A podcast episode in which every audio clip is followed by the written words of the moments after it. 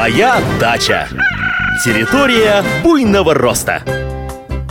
Здравствуйте, здравствуйте! В эфире информационно-познавательная, садово-огородная и цветочно-декоративная программа «Моя дача». В студии Михаил Воробьев. Сегодня мы поговорим о ближайших родственниках малины. Очень похожа на эту культуру ежевика но похожи лишь внешне. Да, у этих культур ягоды сходны и по строению, и даже цвет у некоторых сортов совпадает. Малина с черными плодами не такая уж и большая редкость. Но у ежевики ягода отрывается вместе с плодоложем, а у малины оно остается на растении. Помните белые конусы, на которых сидят плоды? Вот это и есть плодоложе. Вкус ежевики замечателен, но обычно ее употребляют только в свежем виде. Да, из нее можно варить варенье, компоты, но они не идут ни в какое сравнение с заготовками из малины или других садовых ягод. Кусты ежевики более мощные и раскидистые. Побеги могут достигать длины двух и более метров, но при этом они усеяны большими и крепкими шипами, что, конечно же, усложняет уход и сбор урожая.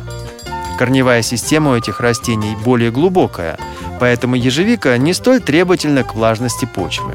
Побеги, как и у малины, живут два года.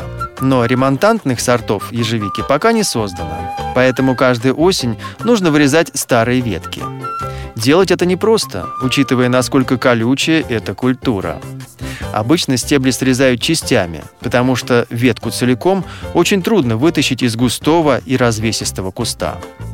Кроме того, молодые побеги во второй половине лета желательно укоротить, иначе они могут вырасти слишком высокими, и их будет физически трудно подвязать к шпалерам. Селекционеры, конечно же, давно обратили внимание на схожесть малины и ежевики и регулярно пытались скрестить эти культуры. В итоге им это удалось.